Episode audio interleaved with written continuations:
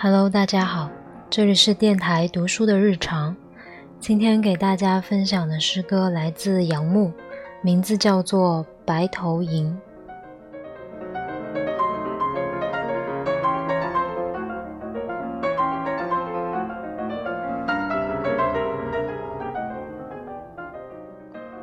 白头吟。最初总是觉得时间像是淤积的池水，有一份文明的忧伤。夜里体认春寒，触动爆裂的肌肤。洪水汹涌而来而退，我终于进入举举狩猎的旧石器时代。彼时又仿佛有梦，寻觅着。古墓的青山一发，风止处，一对黑衣的妇人在行进，随即环坐交换着陌生的手势。这是不可理喻的，但总不外乎埋怨着战斗的事。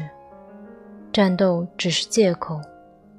我听到有人说：“让我勇敢地进入我的新石器时代。”有一无聊的汉子纵火烧山，在灰烬下发现黄铜，一部分打制兵器，继续杀戮，国人无数，乃俨然成为爱夸口的共主；一部分拨给有司，压平做镜子，教其妻妾，从此不必须到水池边去梳头了。这且按下不表。单表又一无聊的独耳汉子，为了报复流血利坚之耻，入山十年，采矿断野十年，发现了一种更坚更硬的物事，磨砺之，轻弹之，对酒歌之。一见光寒十四周，我乃进入技击武艺的铁器时代。而这又是如何令人苍老的时代？在我最示威的年份，西夷教士来朝，进贡一片玻璃、月光杯和透明晶莹的花瓶，当然还有令我自惭形秽的妆镜，对着它细数两鬓滑变的白发。